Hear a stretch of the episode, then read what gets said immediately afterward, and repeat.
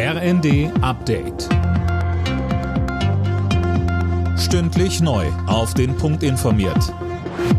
Ich bin Colin Mock. Der Weg für das geplante Bürgergeld ist frei. Der Vermittlungsausschuss hat grünes Licht für den Kompromiss gegeben, auf den sich Ampel und Union geeinigt haben. Daniel Stuckenberg mit den Einzelheiten.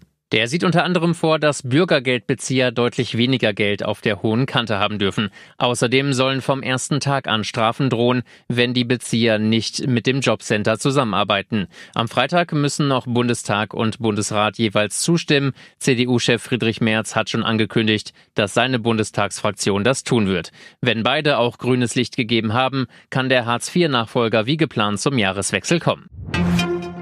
Die russischen Luftangriffe auf das ukrainische Stromnetz sind ein Verbrechen gegen die Menschlichkeit.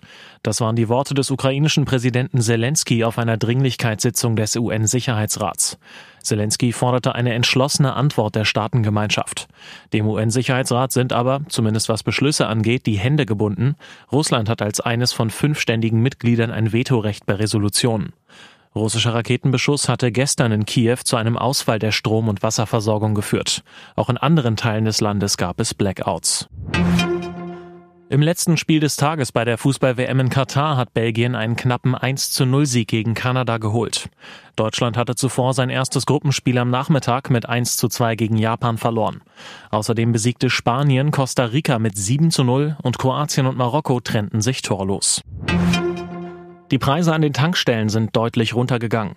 Im Vergleich zur Vorwoche sind Benzin und Diesel um jeweils 6 Cent je Liter günstiger. Laut ADAC liegt das daran, dass zuvor die Rohölpreise gefallen sind. Alle Nachrichten auf rnd.de